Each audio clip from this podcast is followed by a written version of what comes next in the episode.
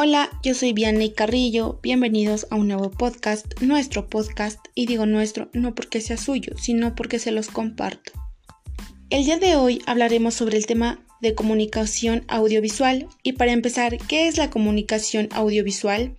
A esta la podemos definir como la transmisión de mensajes audiovisuales a través de medios tecnológicos que integran imágenes figurativas, esquemáticas o abstractas y elementos sonoros tales como la música, los sonidos, los ruidos o el silencio. Pero a este tipo de comunicación la veremos desde un enfoque educativo.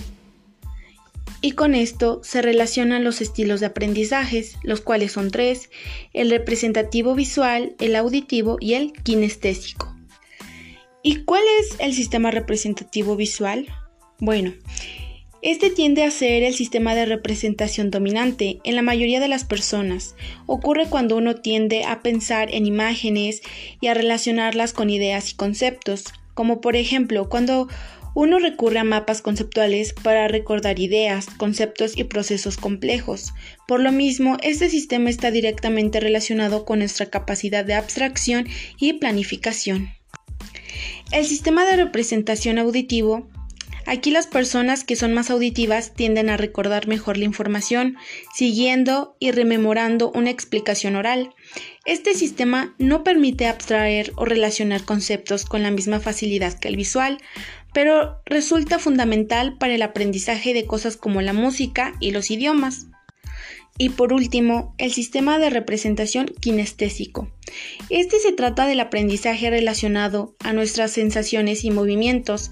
En otras palabras, es lo que ocurre cuando aprendemos más fácilmente a movernos y tocar las cosas, como cuando caminamos al recitar información o hacemos un experimento manipulando instrumentos de laboratorio. Este sistema es más lento que los otros dos, pero tiende a generar un aprendizaje más profundo y difícil de olvidar, como cuando aprendemos a andar en bicicleta. Y para estos existen medios con los cuales nos podemos ayudar. Pueden ser diapositivas, imágenes diasépticas, o sea, de proyector, las cuales pueden ser estáticas o dinámicas, filmudo, rotafolio, franelógrafo, pizarrones, modelos tridimensionales y cuerpos geométricos, mapas, disco fonográfico, el CD audio, radiofusión, televisión, el cine, el video, o materiales informáticos. Y por último, ¿cuáles son las ventajas de esto? La primera es que favorece la observación de la realidad. La segunda es que mejora la comprensión y el análisis. La tercera es que es un elemento de motivación y es atractivo. La cuarta es que tiene múltiples lenguajes y múltiples alfabetizaciones. La quinta es que mejora la eficacia. La sexta es que facilita el aprendizaje de la escritura audiovisual. La séptima potencia las habilidades mediáticas y la creatividad.